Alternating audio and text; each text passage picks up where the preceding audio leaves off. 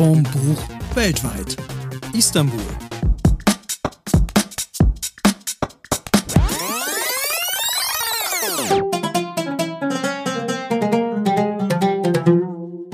Hier ist wieder Schuss vorm Buch mit dem äh, Weltweit-Special. Wir sind heute in Istanbul und zu Gast ist heute der Attila, den ich noch von ganz, ganz früher kenne, aus meinen Zeiten aus Overath. Wir haben zusammen Fußball gespielt.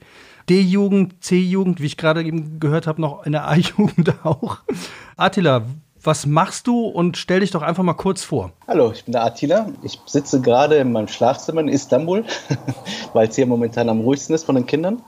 Und äh, ich lebe jetzt seit mittlerweile 20 Jahren in Istanbul äh, und seit 22 Jahren in der Türkei. Und äh, was ich mache, ich bin Hotelier, ich bin Gastronom, äh, ich bin äh, F&B Consultant. F&B heißt Food and Beverage. Ich consulte äh, Hotels, ich consulte Restaurants, ich consulte Agenturen, die Events haben mit was mit Essen und Trinken zu tun hat.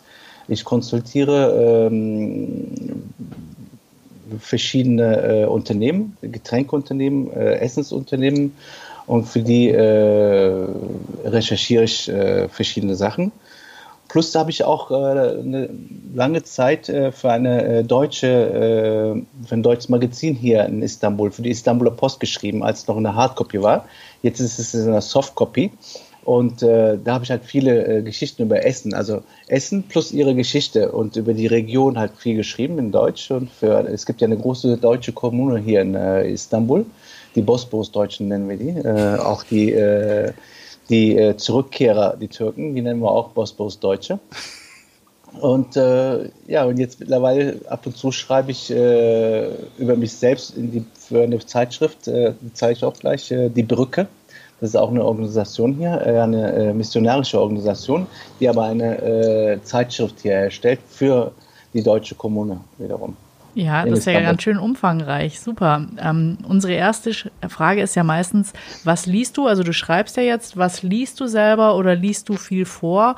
Und für was benutzt du das Lesen? Also eher zum Entspannen oder was spielen Bücher für eine Rolle für dich? Für mich spielen Bücher eine sehr große Rolle in dem Sinne, da ich viel recherchiere für meinen Beruf. Also ich äh, gucke in die Geschichte rein, wie, wo was äh, erfunden oder gefunden worden ist vom Essen her und äh, gucke in die Geschichte rein und gucke, was ich von diese, von was es halt im Ursprung war und was wir jetzt daraus machen können und fusioniere das in, äh, in die moderne Küche. Das benutze ich halt für meine äh, für meinen Beruf meistens. Und äh, da recherchiere, ich recherchiere auch, was ist in der Welt, äh, was in Thailand gekocht wird zum Beispiel oder was in äh, was überall in Australien gekocht, was da modern ist, was hier modern sein könnte, was die anders machen, was wir machen. Und das ist mittlerweile nicht nur Bücher, es gibt natürlich viele Bücher äh, von verschiedenen Köchen, aber es ist halt auch mehr über äh, Lesen über äh, Social Media über, äh, über äh, Handy, halt per Handy, über Internet. Und deinen Kindern liest du auch vor?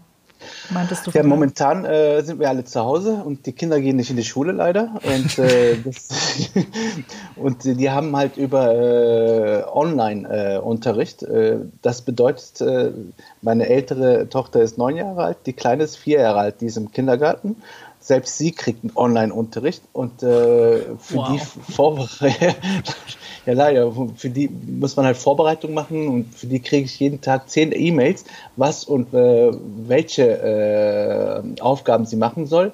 Und das nimmt viel Zeit. Also ich lese momentan viele Kinderschulbücher, lerne gerade wieder neue Mathematik äh, und all diese Sachen und äh, und lernen auch halt, was für Farben es gibt und was, wie man äh, anfängt zu zählen. Und also momentan sind meine, also jetzt momentan, äh, speziell in diesem Zeitraum, sind Kinderbücher halt äh, an erster Reihe halt, sagen wir mal. Wie lange sind die Schulen denn zu schon in Istanbul? Also es ist, ja, es ist schon fast ein Monat. Die haben, wir haben eine Woche, äh, also wir haben angefangen hier alles dicht zu machen am 8., 9. März. Und seitdem äh, sitzen wir halt äh, mehr oder weniger zu Hause. Wie ist es denn jetzt in Istanbul? Also wenn du sagst, ihr seid ja dann schon fast einen Monat oder seit einem Monat in, in Quarantäne. Wie, wie ist es? Wie ist die, die Stimmung in der Stadt? Wie, wie ist es bei euch? Fällt dir die Decke auf den Kopf oder? Ja, mir fällt die Decke nicht im Kopf. Also ich finde, weil ich sehr viel gearbeitet habe, äh, es ist halt für mich als erstes äh, bin ich das nicht gewohnt, halt die ganze Zeit zu Hause zu sein, mit den Kindern halt äh, spielen und äh, diese Qualität äh, Zeit mit denen zu verbringen. Aber es ist schon schön halt. Also da, mir fällt die Decke nicht äh, auf den Kopf, weil ich halt viel zu tun habe. Aber es ist halt äh, von der Motivation ist es halt sehr eine, eine, eher eine traurige Zeit und eine Zeit, wo man halt viel über die Zukunft nachdenkt und was dann halt passiert. Wie wird es weitergehen? Ich habe zwei Restaurants, ich habe ein Catering-Unternehmen, die, hab, die, sind alle jetzt dicht. Wir haben 60 Mitarbeiter und äh, natürlich überlegen wir jetzt, wie es weitergehen wird. Und äh, deshalb ist das jetzt auch eine skeptische Zeit, eine Zeit, wo man halt wirklich nicht weiß, wie es weitergehen wird und wann wir hier rauskommen werden aus dieser äh, Quarantäne mehr oder weniger. Deshalb geht die Zeit halt äh, mit den Kindern und mit den Gedanken halt äh, über die Zukunft vorüber. Also wenn du gerade dein Business schon ansprichst, zwei Restaurants, die dicht sind jetzt, Catering-Service läuft wahrscheinlich dann jetzt auch überhaupt nicht. Auch nicht, auch nicht ähm, ist dicht. Mhm. Wie lange hältst du das durch? Also jetzt äh, den ersten Monat haben wir selbst mit unseren äh, Gesparten halt äh, im Betrieb äh, halt überlebt wir hoffen natürlich jetzt, dass wir auch ein bisschen Unterstützung vom Staat bekommen, weil wir halt letztendlich 20 Jahre oder 15 Jahre ist jetzt unser Betrieb halt, äh, seitdem wir mal äh, Steuern bezahlt haben. Nun ist es auch leider halt, äh, es ist ja kein Geheimnis, äh, wer das Geld hier in der Türkei ausgibt und wer es, ähm, von wem man es kriegt. Und da fehlt es halt in der Kasse sehr viel, weil halt eine Person halt viel zu viel ausgibt.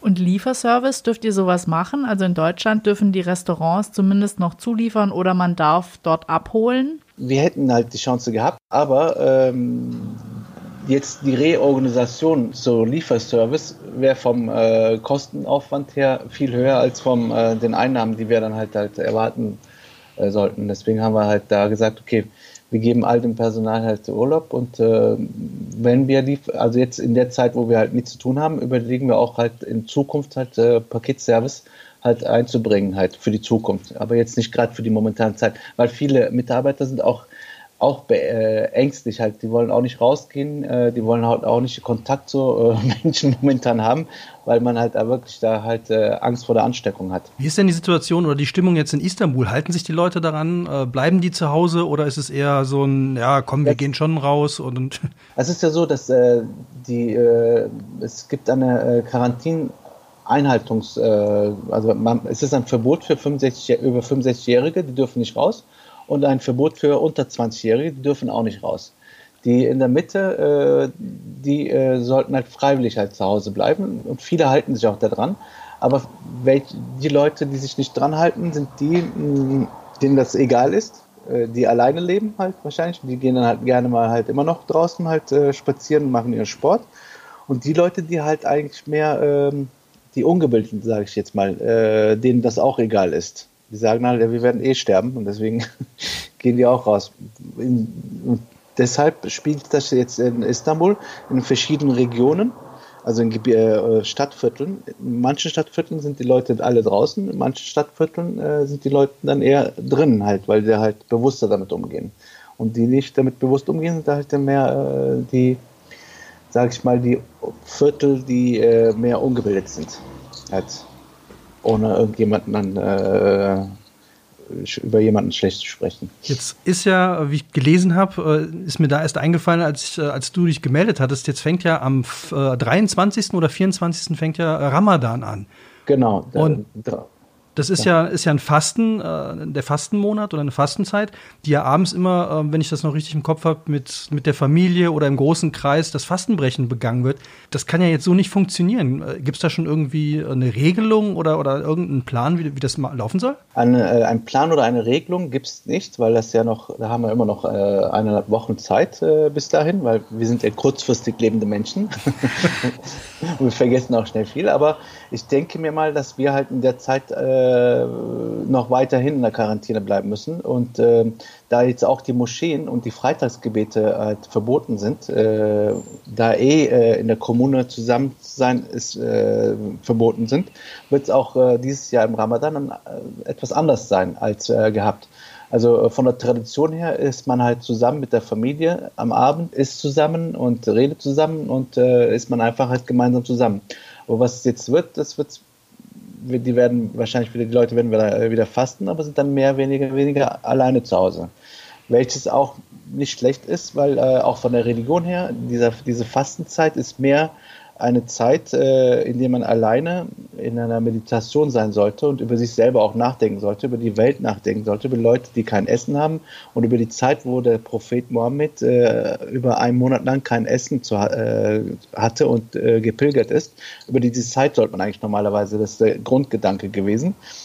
Vielleicht geht man ja in den Grundgedanken des Korans zurück und fängt eine andere Tradition ein, wer weiß. Ich war mal vor Jahren, also das ist ja ewig her, vor 20 oder 25 Jahren in Istanbul und was mir da äh, total aufgefallen ist, dass der Muezzin ja permanent ähm, zu hören ist, immer wieder. Mhm. Ist das jetzt auch so? Oder weil, ich meine, wenn ihr nicht rausgehen dürft, äh, müsste das ja eigentlich auch wegfallen, oder? Nee, nee, das geht noch weiterhin. Das sind der, der Muezzin sind das gleiche wie die Glocken von der Kirche die äh, jede Stunde halt bellen, äh, locken. Äh, der Muezzin macht sein Gebet fünfmal am Tag. Das ist ja, der Muezzin ist ja mehr oder weniger die äh, Aufforderung zum Beten fünfmal am Tag. So, du er sagt die Zeit an. Früher gab es auch keine Uhren halt in der Zeit, deswegen ging man halt immer nach dem äh, Gebet des Muezzins, je nach der Sonne des Verhaltens das, das, das geht weiterhin. Und wenn wir den Muezzin hören, äh, gehen dann halt viele dann beten halt aber zu Hause. Und dürft ihr jetzt so überhaupt nicht mehr raus? Also kriegt ihr dann nicht einen, einen Koller oder dürft ihr noch, ähm, also in Deutschland Nein, darf man rausgehen also, und spazieren? Wir dürfen nicht spazieren, äh, wir dürfen zwar rausgehen, nur äh, wenn wir müssen. Äh, aber jetzt in dieser Zeit, weil wir halt auch nicht wirklich, weil wir auch letztendlich vom Geschäft hyperaktiv sind, äh, haben wir, gehen wir raus. Was wir machen ist, äh, wir versuchen halt Geld einzusammeln für Lebensmittel. Also diese Lebensmittel bringen wir in unsere Küche, verarbeiten die, äh, machen halt äh, Lunchboxes und äh, geben das weiter an Ärzte, die halt ganz schlechtes Essen bekommen momentan, aber die halt 24 äh, Stunden lang, fast jeden Tag, diese Pandemie halt versuchen zu heilen. Und äh, weil auch viele Pizzalieferer oder halt diese Lieferer nicht mehr in die Krankenhäuser liefern wollen, weil die halt Angst haben, äh, da versuchen wir halt da zu helfen. Und äh, einmal in der Woche, zweimal in der Woche treffen wir uns halt im Freundeskreis oder verschiedenen äh, Associations zusammen, sammeln Geld ein und kochen selber und liefern halt in verschiedene Krankenhäuser halt Essen, Home Food für Ärzte die für uns da sind. Wie ist die Situation in den Krankenhäusern? Also, weil hier fangen, also ich habe jetzt gesehen, in London fangen sie ja schon an, irgendwie die Kühltransporter vor die Tür zu stellen. Bei uns geht es noch, aber wir sind halt auf dem Land. Wie, wie ist es bei euch? Also, äh, von den Fällen, von den Todesfällen, da sind wir noch Minimum. Also wir äh, reagieren schnell äh, mit der Behandlung. Wir geben schnell, also jetzt zum Beispiel in England oder in Holland, das äh, habe ich mitbekommen, sobald man halt Fieber hat, äh, warten die eine Woche. Hier wird nicht gewartet. Hier wird direkt getestet und direkt werden Medikamente gegeben. Und deshalb ist die Recovering, oder Wiederheilungszahl ziemlich gut und die, Todesfälle sind ziemlich gering im Vergleich zu äh, anderen äh, Ländern. Aber wir sind noch am Anfang. Äh, die Ansteckung der Menschen pro Tag ist verglichen zu äh, den anderen Ländern äh, höher, weil wegen diesen verschiedenen Stadtvierteln halt, die äh, immer noch denken, das Leben geht normal weiter. Aber die Krankenhäuser sind voll momentan. Ja. Okay, Attila, vielen, vielen Dank, dass du uns erzählt hast, mhm. wie es in Istanbul aussieht. Ähm, wir hoffen, dass es natürlich auch für dich dann bald weitergeht und äh, ist natürlich schön, wenn du jetzt einfach nochmal die Mathematik einsteigen kannst, das alles nochmal, das kann man ja auch im Geschäft wieder brauchen wahrscheinlich. Ja, da. das stimmt, das stimmt. Ich habe schon vieles vergessen gehabt. Ja. Das meiste braucht man ja irgendwie auch nicht mehr so wirklich und wenn du jetzt nochmal von vorne anfangen musst, dann hast du ja nochmal eine Chance, alles zu lernen. Vielleicht gehe ich nochmal auf die Uni, wer weiß. Auch das. Alles Gute von uns, für dich, für deine Familie, für alle, äh, mit denen du da zusammen bist. Kannst du uns noch ein schönes türkisches Auf Wiedersehen kurz rüberschicken? Gerne. Sağlıklı kalın. Ee, güzel günler geçirin. Ve inşallah tekrar yazlarda görüşmek üzere.